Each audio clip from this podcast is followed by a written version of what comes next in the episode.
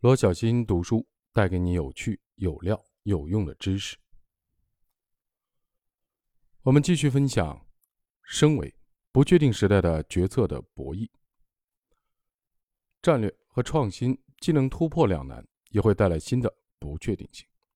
在分析了不确定性让我们算无可算，以及时间的维度的两难以后，我们还需要认识到，人的行为本身会带来新的不确定性。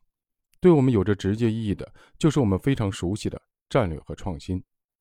我认为，强调人的行为会带来新的不确定性这一点是必须的，因为我们必须得认识到，真正的决策都是面对不确定性的决策。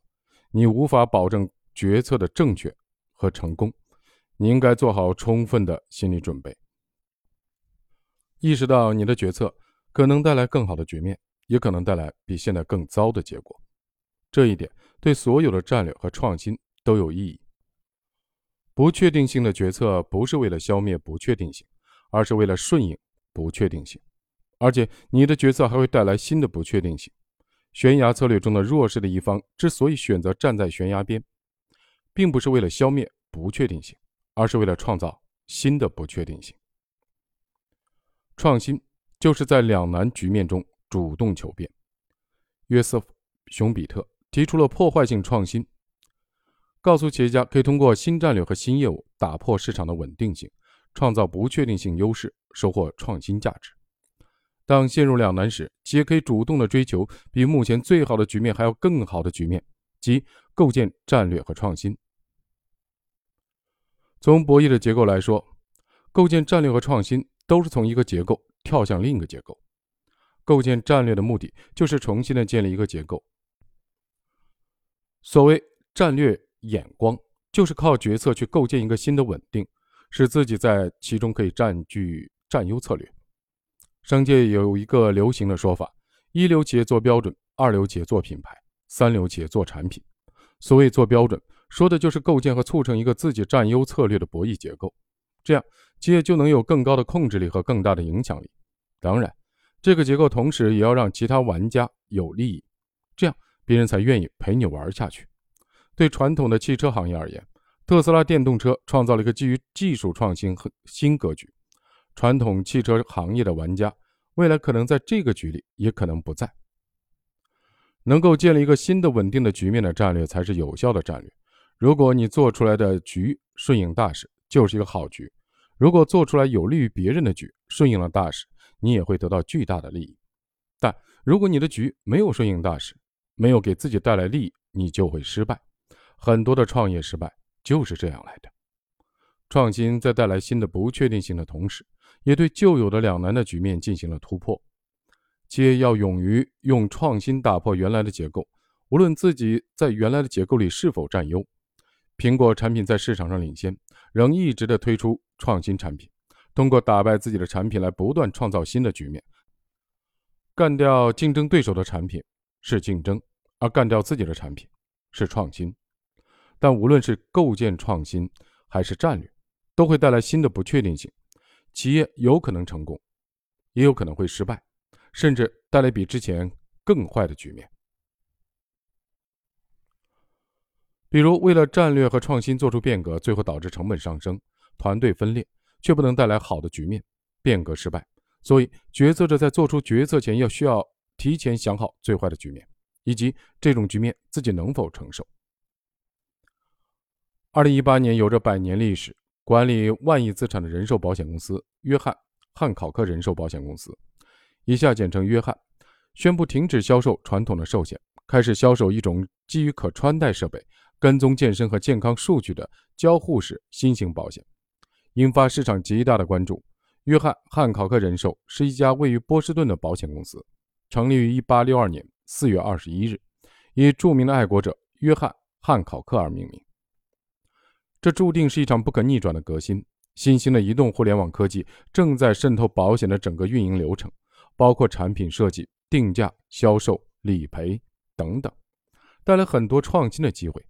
虽然保险公司在管理不确定性上的提供的价值被很多人低估误解，但。保险业确实存在很多信息不对称和道德风险两难的困境。保险业的这个特点催生了多位诺贝尔经济学奖，获得者，也引领了管理和经济学科的思想前沿。保险的客户都有一个普遍的心理：如果最终投保的风险事件没有发生，那么他们就会觉得花出去的保费被浪费了，甚至还有客户有花出去的钱一定要有所值的心理。一旦花了钱购买保险，就希望风险事件发生，乃至故意让风险事件发生。而被保险的风险事件一旦发生，保险公司一定是损失的一方。保险公司明知如此，还是要尽力的推广自己的产品，这就构成了一个非常典型的道德风险的博弈的囚徒困境。风险越大的人，越有可能买保险，甚至期待风险发生。虽然这是保险公司不愿看到的，但又不得不做。信息不对称、利益冲突、道德陷阱和期待心理、冒失行为等各种博弈。贯穿在保险业之中，保险公司和客户之间，客户与保险销售之间，保险销售与保险公司之间存在着博弈，销售和理赔的过程中也存在着各种各样的心理和道德的陷阱。可以说，保险业是由一个又一个的非常复杂的心理、道德和利益的博弈构成的。寿险经营存在着文化、心理等各方面的博弈，以及人对短期的收益和长期收益的敏感度不同等问题。大多数的保险公司的做法是捆绑固定收益与其他的保险产品，完全依赖销售和客户的关系。这种模式的销售成本高，而且永远处于全过程、全方位的两难困境。约翰·汉考克人寿的战略和创新决策的分析，它会造成多种结果，但该公司最后选择了创新，绕开了传统寿险的两难处境。它不再卖传统的保险，而是卖健康。利用可穿戴设备所提供的技术，重新的锁定目标市场的人群。可穿戴设备这种从无到有的新技术，大大降低了对保险人自身健康生活的承诺和行为的监督费用，理顺了被保险人与保险公司之间的利益关系，解决了买了保险反而忽视健康等一系列潜在的道德风险，让被保险人的健康成为双方共同的利益。在利益目标一致的前提下。保险公司在推出其他的保险产品，就更有可能获得成功。约翰·汉考克的人寿的创新源于对保险价值和矛盾的深刻理解，这种理解力来源于他们长期积累的核心能力，以及基于这种核心能力的洞察力和嗅觉。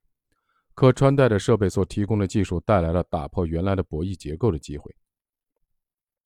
约翰·汉考克人寿基于自身的核心能力。把握住这个机会，打破了之前形成的行业生态结构，重新做局。这正是企业战略和创新的真谛。可以预见，技术的进步带来的不仅有产品创新，还有其后的行业的重新洗牌。当然，约翰·汉考克人寿的故事是一个成功的案例，打造了一个新结构，出现了一个更好的局面。没有出现更坏的局面，但现实中应该有无数的战略和创新行为，最后都以失败告终。这正是不确定性决策需要面对的结果。有限理性的决策者面对不确定性时的两难，才是真正的决策。有限理性让我们每个人用不同的价值观去解读我们面对的博弈。当面对算无可算的不确定性时，反而会带来更多的突破两难局面的可能。